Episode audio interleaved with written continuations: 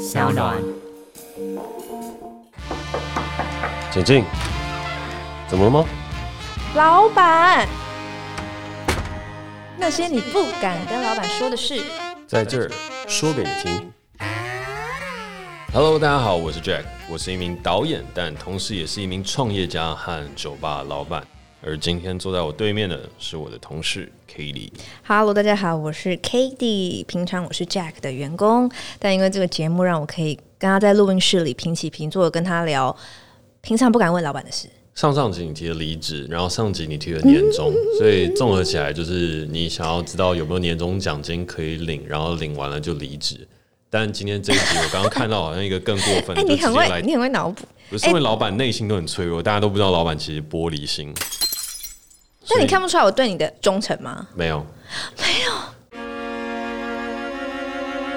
看不出我眼神，就是我总是就是很爱着你，这样，就是觉得你是最棒的老板，这样。有点看不太清楚。哎、欸，我真的是，我都跟别人说，哎、欸，你是很好的老板。我跟你讲，我上次直播的时候，就有人问我说，可以讲讲就是徐导的缺点吗？然后我就在那边就是那边，就是你知道丈二金刚摸不着头绪，那边嗯想不到这样。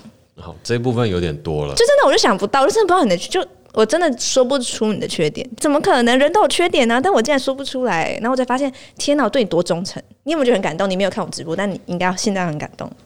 哦，感动吗？感动，感动，打从心底感动。Really？真的，对对，感恩媳妇。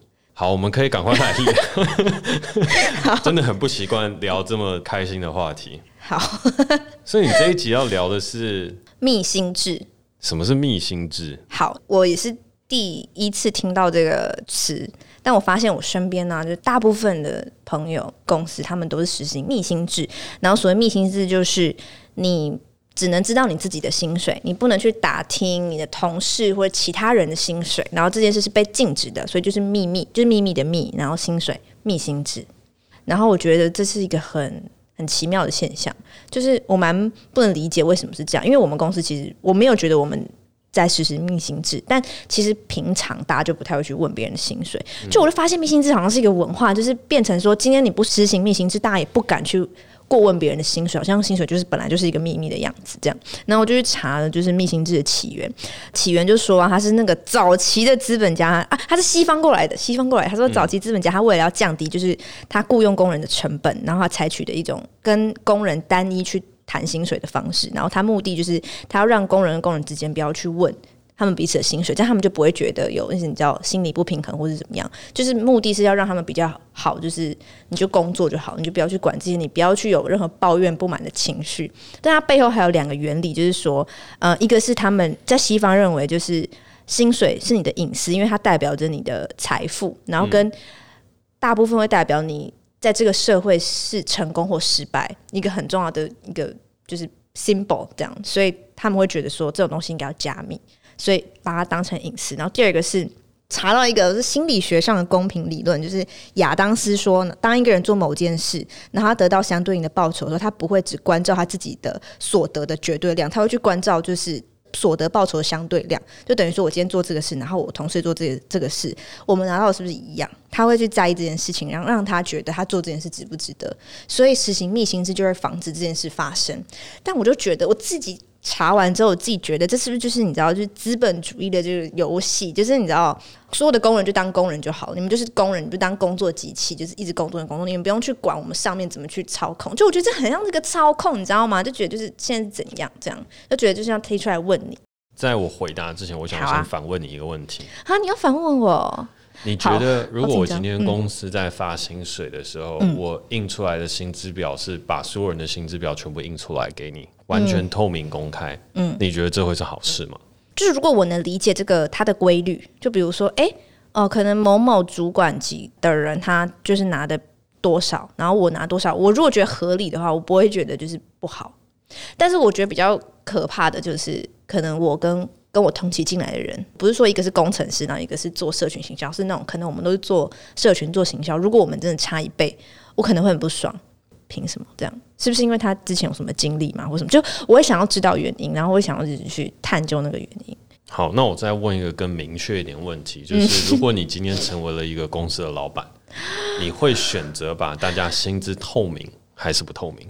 我觉得这有点像是就是你知道，就像寄成绩单，就是你寄回家，然后你就全班的排名就看到你，你可以不用这样，但你可以去问别人的排名啊，这样，嗯，你可以去讨论这件事情。我觉得这件事是可以讨论的。不应该被限制，说你不能去问他的，因为你越限制，你就越想知道啊。就像妈妈小时候不让你出门，就越想跑出去啊。妈妈小时候不让你用手机，你就又很想用手机，这样。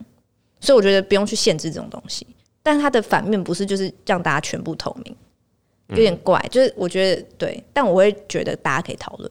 所以这边就衍生出一个我觉得很有趣的决定。嗯，这个决定的事情就是我们大家有说密行制和所谓的 transparency，就是完全的透明制。嗯，然后我在公司实施的事情就是我一半一半走中间。嗯，应该是说我几乎在做所有的事情当中，我都是喜欢走中间的那个。嗯，就我不要极左，我也不要极右，我不要极自由，我也不要极社会。我要的东西就是所有东西它都应该可以回归到 self。就是人自主的决定，所以我今天去问你的时候，你有没有想要告诉我你薪水多少？你可以选择要讲或不讲。那我也不会主动去揭露说，哦，大家薪资多少？我也不会禁止大家说，你真的不能问，问了我就要惩罚你。嗯，那当然有一些实行密薪制的公司，他就是说我做这件事情，他其实是保护了公司的同仁，就是当别人有问到他薪水的时候，我可以。名正言顺的说，我不能讲。嗯，就是其实这个也是一个密信制当中，有一些人会觉得这是好的地方，就是当我实行了这个，就不会有人问我这个尴尬的问题，我会觉得说，哦，这是我的隐私。对啊，但我觉得美其名是这样，但他是不是其实可以用这个制度去背后去做一些什么？因为别人要问我，我不讲就是不讲，他们抵着枪逼我讲。对，对啊，所以我不需要公司来帮我保护这个隐私啊，我自己可以保护啊。所以这个就是我刚刚讲，它是公司的一个。话术和方法，对，那那个话术和方法就是严格实行的这件事情，嗯、它其实就会拉到你刚刚所讲的那个故事，就是资本家跟单一的工人去谈他的工资、嗯。对啊，那你觉得这个东西最大的好处会是什么？我想到的都比较坏，就是他就是让你就是专心的为我工作就好了，你不用去想这些东西，你不用去计较公平不公平，就这样就对了。如果他们今天真的变成这样，那对这个资本家而言也是好的、啊。好，嗯，你讲的那东西已经讲对了一半。但还有一个更重要的事情，嗯，嗯，有没有思考过工会为什么要存在？哦，没有，这还真的没有哎，这样。刚刚有提到一件事情，个别谈薪资，然后把薪资 seal 起来，就是我们把它密封起来的原因是什么？就是我跟你谈的时候，你不能跟任何人去谈，所以我跟每一个人谈的时候，我都是在各个击破，各个击破，对。就是单一个别，嗯，各自击破，击破是就 break，对，听不懂。好，就是单一个案处理，嗯、单一个别去把这个东西谈成一个 deal。举例来讲，我现在总共有十个劳工，嗯，然后这十个劳工当中呢，有些人跟我谈一块钱，有些人跟我谈两块钱，嗯，他非两块钱不要，嗯，他就是说我的工资我一定就要两块钱，我才愿意去 sign up，嗯。但是呢，旁边有一个人说：“嗯，我一块钱也可以，但如果给我两块钱，那最好。”但我就跟你讲，不好意思，所有人都是一块钱。但是明明有人就是要坚持两块钱，对啊。所以如果我需要这十个人，然后有一个人坚持我要两块钱，团结了其他人也说我要坚持两块钱，我就不得不去做到这件事情，因为我就是需要这十个人，我才能够完成这件事情。但是密心制和各个击破，就是我们说单一个案处理，它有一个好处的事情，就是你不能跟别人谈。所以我今天施加的压力针对你单一个人。嗯我是一个庞大的集团，我手上很有钱，我并不是非你不可，但我要把你的工资压到最低，它符合我的劳动价值，而你的生存需求，嗯，这边举一个平易近人的例子好了。我们现在有基本工资，我记得现在基本工资是一百五十八。我们姑且就把它算一百六好了。好，但有些人是不是不用一百六十块也可以生存下去？对啊，对啊。所以呢，我今天开了一个东西，说一百二，你要不要接受？然后因为你今天很饿，我要吃饭，所以你就说一百二我接受。有另外一个人比你更饿，他就说我一百块我也可以。然后最后旁边有一个人就说你给我一个便当五十块就好。然后在旁边有一个人就说你给我三十块钱，能够让我买得起一碗泡面。然后最后最旁边的人说你给我五块。我买一个茶叶蛋就好，嗯，而我所需要全部都只是劳力的付出，所以当我们没有基本工资的时候，当我跟每一个人个别去谈的时候，我可以谈出很棒的 deal。因为有些人的状况就是比较差，对，所以密薪制它有一个好处，它为什么会提到工会的原因，嗯、就是还有基本薪资。基本薪资它其实是破除密薪制当中一个基本需求，就是我会告诉你每一个人的基础一定会在这以上。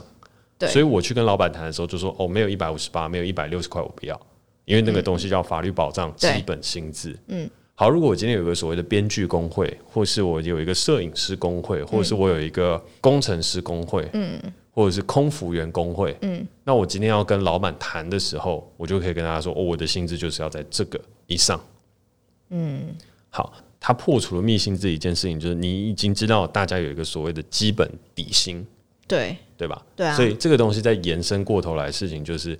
当初为什么要实行密薪制？和你刚刚讲那个逻辑，对我来说，它是资本家，不是说让你专心去工作，不要问别人薪资的原因，而是我可以把你的劳动力压榨到最大，依据你现实的状况，给你最大的压迫。所以像好像你刚刚讲那个例子，我刚刚就在想一个问题，就是好，他只要五块买茶叶蛋，然后一个五十块买便当，他就个别击破，他就可以好，那我给你六块，然后我给你五十一块，他就是不让大家有余裕，哎，对啊，就是这样很。所以我跟嗯大家讲的这个事情，就也跟你讲这件事情，就是密薪制，它其实不是说让大家不要管别人的薪水，专心工作。而是资本家他在社会上面拥有的社经地位就是处于优势，嗯，所以当你没有办法跟别人讨论这些事情的时候，你们没有办法形成一个力量和团结，所以你们没有办法反抗，所以你们自然而然就会变成被压榨的对象，所以这就是，所以这就是为什么最初就是马克思会出现，就是大家会谈为什么资本主义有它的漏洞。就是因为有产阶级，他可以非常轻易的去压迫无产阶级，嗯，而无产阶级他必须要团结起来，才有可能去反抗有产阶级。所以，刚刚你在聊到密薪制和刚刚去聊到这些东西的时候，我只是想要去强调一点的事情是，密薪这件事情，它其实并不是说透过这个事情让你不要问别人薪水，嗯，然后资本家就可以更好的让你去专心劳动，不是。它是一个更邪恶的事情，也不能讲邪恶啊，更。邪恶啊，就是邪恶。嗯，我觉得现实可能比较适当了。好，就是因为邪恶是 循着你刚刚逻辑脉络，嗯、就是更现实的事情就是，如果你成为单一个体，嗯、你不能够去讨论资本家他所利用资本来去操控你的这些方法和法则的时候，那恭喜你，我们就没有任何力量可以去打破这个僵局和事情，然后我们就会变成一个劳动的单元。然后只要我的情况越差，我所能 bargain 到的东西就会越差。嗯，不是我情况越差，你就会帮我，是你只要越差，我就有更大的能力去压迫你。好，所以这个东西衍生，为什么我刚刚会讲到工会的事情？嗯、就是，嗯，我觉得密心制它有一个好跟坏，然后我觉得它应该有一个中间值。怎么样叫中间值？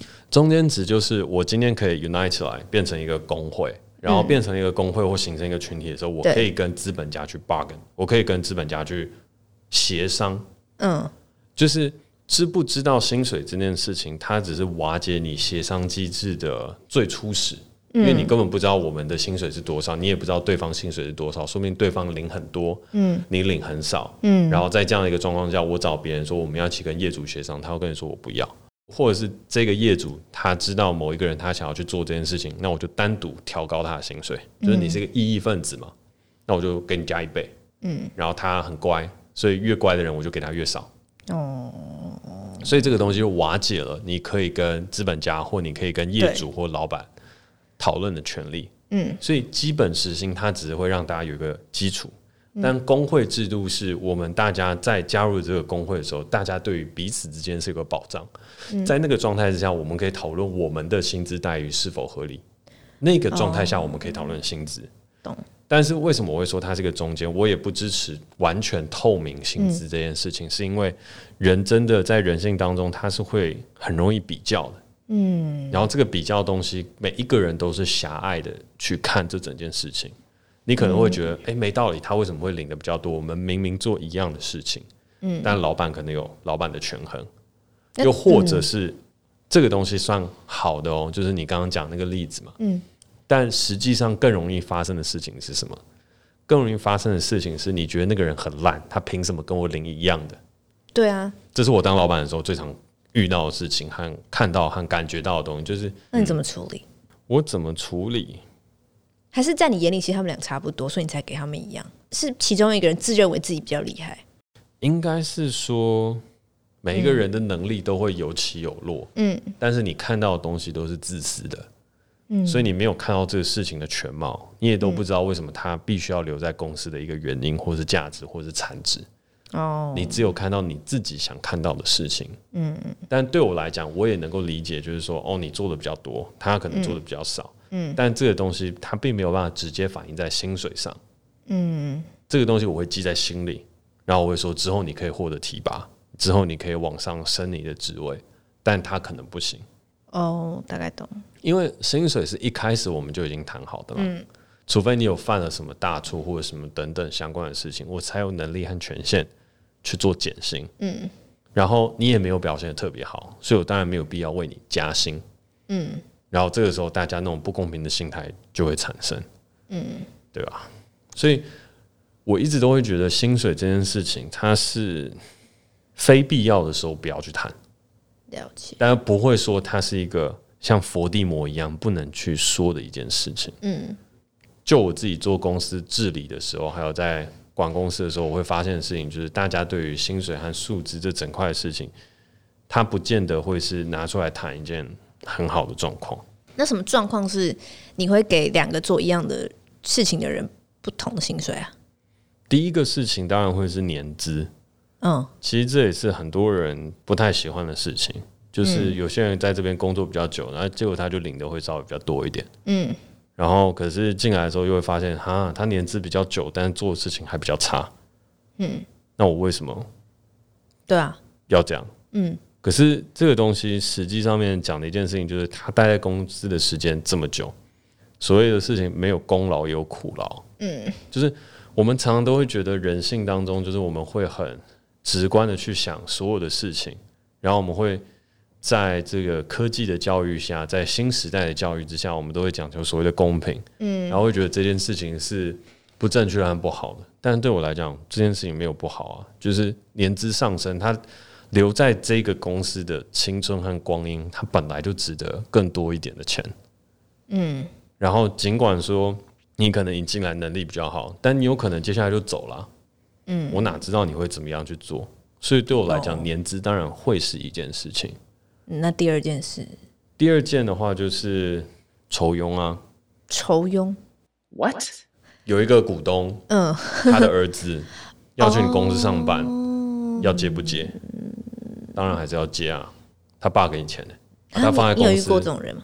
我有遇过有人想说服我做这件事情，嗯嗯，然后我有遇过很多人，公司里面或多或少都有一两个是这样子的。哦，所以这个东西叫酬庸哦。酬庸啊，就像是举个例子来讲，就像是选举结束了之后，你也会发现。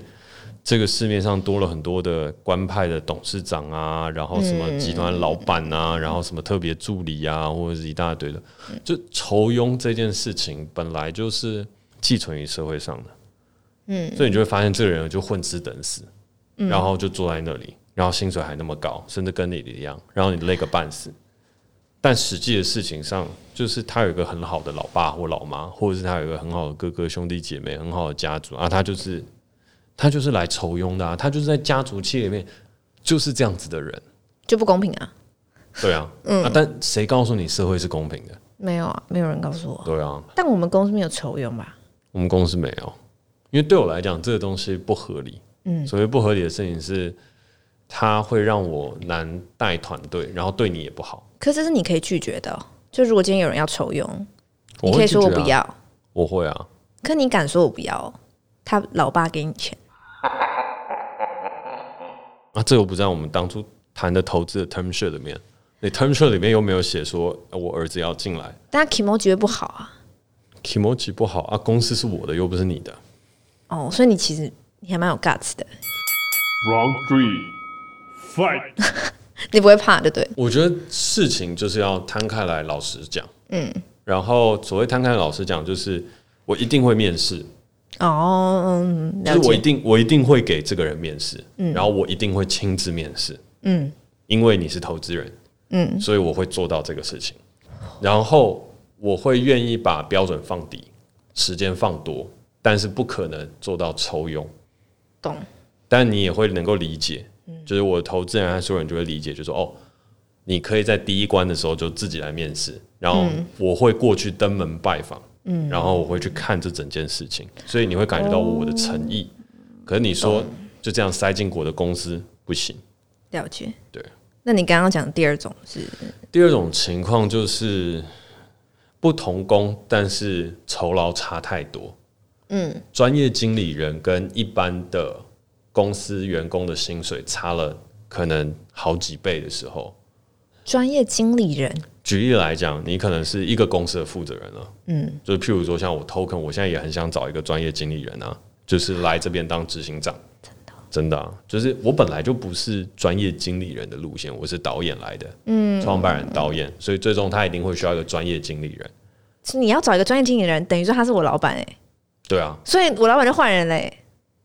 他不会那么快发生了，他大概还要个三四年吧。好，对啊，就是他没那么容易找。但是，但是举例来讲，这样的专业经理人进来的时候，他就会遇到一个问题，就是他可能能力不符合大家的期待，但是他的薪水就还是很高。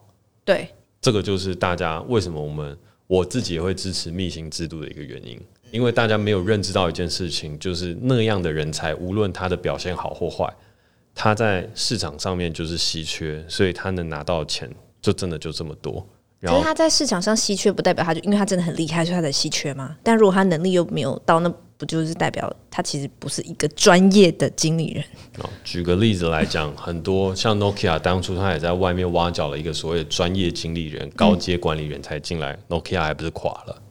嗯，灿坤也挖了一个小米之前的负责人过去啊，还不是离职了？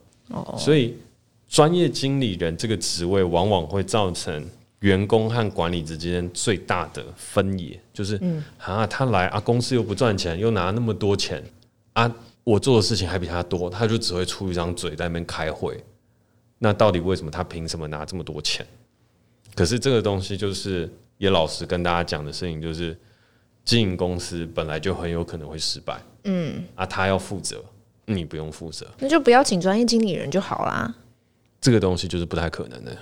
就现实层面上面，嗯、到最终公司一定会需要有人来帮忙做管理。如果公司发展越来越好、越来越大的话，嗯，譬如说我可以开公司啊，我可以当创办人，但公司经营到最后，我最大的产值是当导演，而不是管公司。嗯、我人太好，直观上面就是这样。我是一个很容易被，也不能说情绪勒索，但是就是。有人会情绪勒索你，但谁呀？但通常不容易。谁敢情绪勒索你啊？就不容易啊！通常都是我就在那边面无表情，但大家不知道的事情是，那个东西对我来讲，我也会受伤。哦，我面无表情，它只是一个自我防御机制。嗯，所以大家的情绪会放到某一天的时候爆发起来。嗯，就老板其实大部分都是人，所以我其实一直很想要跟大家讲这件事情，就是。就算我有些时候看到大家哭啊，或者什么东西，大家都觉得我很冷酷或什么等等的，但没有，我自己在某一个状态下，我也会觉得哈，我到底在做些什么事情？嗯，然后这是我自己的状态。可是专业经理人很多时候就不会啊，因为他已经训练好要来面对这个状态，他训练好就是要来这里把人开除的。我不是，我是一个导演呢。导演是什么？导演是一个热切观察世界，然后具有高度感知能力的高敏感性人群。哇，你很会自我介绍哎！我说导演这个职业，嗯、如果你不是的话，你怎么当导演？如果你对人的情绪没有很强的接收能力的话，嗯、你是很难去把你的东西放大和发散出来的。懂。所以对我来讲，我本来就不适合处理这么多关于人的事情。我适合拍人的故事，嗯、但我不是过来处理这所有的东西的。嗯，所以这就是你为什么想请专业经理人？对啊，但是专业经理人就是。这就是我觉得这是密心制的一个很重要的事情，就是当你知道专业经理人拿多少钱的时候，你往往会想要杀了他，就是也太扯了吧！嗯、而且这还是小公司哦，嗯，小公司的专业经理人跟一般员工的薪水的差距可能会到三到四倍，三到四倍，可能会到三到四倍，就是蛮多的。他所领到的钱，他可能会是大家会觉得哈，到底发生什么事情？他凭什么？然后会觉得有一种很深的不公平感。嗯，但是你知道，到跨国企业当中，它的薪水差距，它可能是十倍，no，二十倍，no，万倍，万倍，哦，万倍。到跨国企业最基层员工和 CEO 的差距，万倍以上，万倍，万倍。你怎么知道？就是你就去 Google 高阶经理人薪水，你就会知道了。一个高阶经理人的薪水，他可能是千万美金起跳。你可能只有千块美金而已，有点震惊。所以这就是资本主义最大的问题啊！可是你要想象哦，那个人他所管理的资金会是有多庞大的，他所要承担的责任，然后他所要能够决定的事情，他的人脉、他的 connection 需要多强多大，他才有办法去 run 起一间这样的一个跨国企业的公司。嗯，可是这个东西也是不合理的。嗯，就是人跟人凭什么差这么多？嗯，一间公司的薪水差距，譬如说我一个员工我是三万块，嗯，你有没有办法接受你的有一个 CEO 经理人是领三亿的？三亿，嗯，但更直观的事情是，我可以告诉你，还有很多人是领三十亿的。哦，他一个人领三十亿，然后其他人领三万，嗯，他为什么不能分一亿给其他人？因为没有价值。呃，Excuse you，就分给你没有那个价值。这个就是、嗯、这个就是密薪制的一个很，所以密薪制就是用在这儿的，也不是用在这儿，它是用来可以保护一些人不要受大家的非议，就是你想的问题的 scope 这那个那个状态，它还弱化了这个不公平。嗯、你只有想到的是哦，我跟别人比较，我跟什么比较，然后我跟一般大家去比较，但实际上的事情就是你根本不知道你的主管和背后的老板他到底赚了多少钱，而你赚多少钱。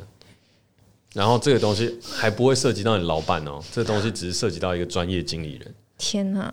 嗯，然后这就是为什么会有 headhunter 的原因。嗯，所以这些东西都是保密的。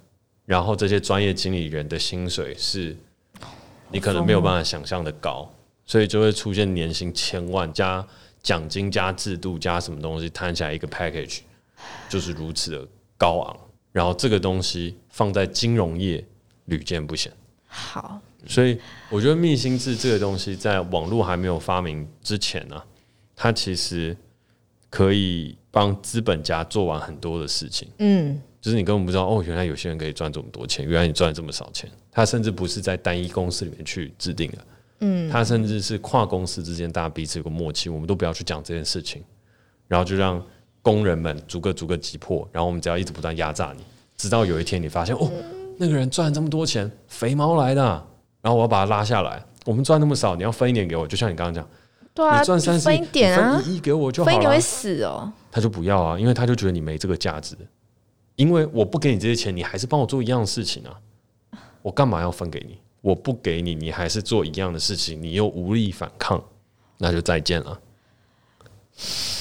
但我真的无言。大家可以回去 Google 一个。嗯，我记得是一个影片吧，就是有人就问高盛，就是高盛银行，嗯，就是它是一个 private invest bank，嗯，就说你到底赚多少钱，在美国股呃美国那个房地产爆掉的时候，然后他被逼着揭露，他那一年赚了几亿，然后这几亿美金哦，嗯，那时候是投资市场亏，就是大家全部都亏个半死的时候，他就赚了这么多钱，所以。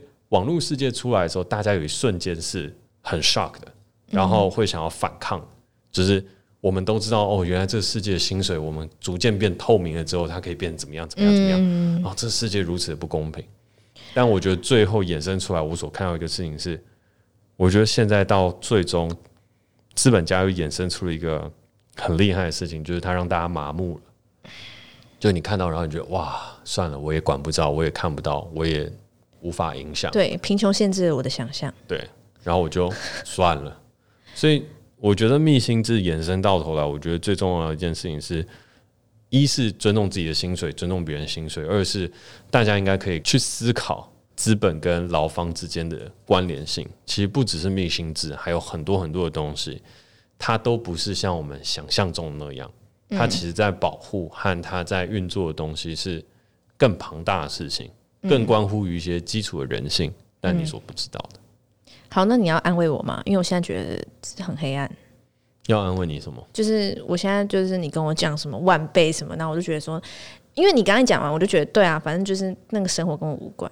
那你觉得我要保持这样的想法吗？还是我要相信我一天变专业经理人？没有，我觉得你要相信的事情就是，就是为什么我会去做 self pick、self token、self space，然后会搞一个东西叫 self，就是要对抗这个。也不能讲对抗，就是我希望可以至少出现一个相对公平的制度。现在制度是极其不公平的，所以我们不应该保持沉默。我们应该说这是一个不公平的社会。然后面对不公平的社会，我们不应该要选择沉默和接受，我们应该要选择的事情是拥抱更多更好的事情。嗯，所以这才是我们应该要去做的。勇于提问，勇于改变。嗯，哪怕是失败，我们也会愿意给那些付出行动改变的人一些掌声、一些鼓励、一些支持。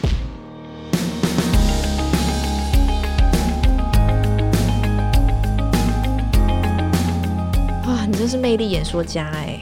没有，我觉得这个是社会本来就长这样，人性是贪婪的，但我们要逐步逐步去改变，然后不要灰心。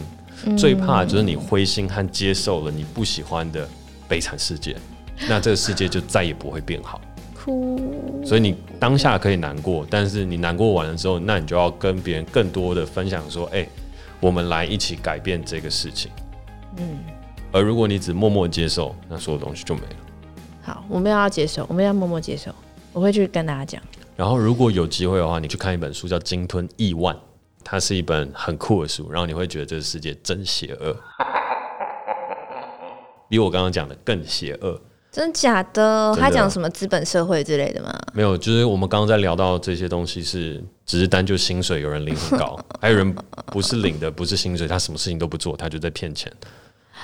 然后骗的还非常的成功，非常好，非常的强。鲸吞亿万，嗯，鲸是鲸鱼的鲸，然后吞吐的吞，成千上百亿的那个亿，然后万就是成千上百万的万。鲸吞亿万，讲的是一个关于贪污舞弊，然后高盛银行赚大钱，投资资本家获利炒作，然后一个你为什么会没有钱的故事。Oh my god！诚挚推荐给你，也推荐给所有的听众。我会不会看？我会不会看到哭？应该不会，你只会看到很愤怒而已。哦，嗯、你看的时候很愤怒吗？我看的时候觉得哇，太适合拿来拍电影了。那写这本书的人不会是冒着生命危险来写这本书吗？他揭露这些事情，他是冒着生命危险了。哦，是哦，是的。好，可以回去看一下。好，好，那今天这一集、哦、虽然坐在我对面的同事 Katie 有点 sad，但是呢，还是要跟还是要跟大家说，就是这个社会还是有希望。然后我们做的事情对得起我们的薪水，然后只是有些人做了一些对不起我们薪水的事情。那我们一起可以把这个东西做好。而且那么多钱到底要干嘛？三十亿耶，你一个月领三十亿干嘛？我觉得这个可以放在下一集的时候我们来讨论。我们下一集可以聊聊，其实不用拿那么多钱，有钱要干嘛？干嘛要当老板，对吧？哦，干嘛要赚？但又不是老板都是有钱的。那我们可以分两题啊，一题是有钱的老板，跟一题没钱的。我相信我比较能够回答没钱的老板这一块。但我觉得钱那么多，就是对啊，干嘛？对不对？我们就过着我们自己这就是小而美，小而美。就是我要当这种，就是听到尾牙有红包就会开心的花枝乱颤，就是为了小事而开心的人，是不是这样比较好？蛮好的。对，看到我这样真的很兴奋，觉得就是啊，你也失去了当初那种为了小事而开心的自己嘛。就听到有人赚那么多钱，就什么万倍，觉得很傻眼。但我觉得就是我也不用去羡慕他们。虽然这样讲好像就只是你知道，就吃不到葡萄，然后说葡萄酸，但其实我是真的觉得，就是像我这样也还不错嘛，对不对？在这边跟你录 podcast，嗯，好，大家我们下次见，拜拜，拜拜。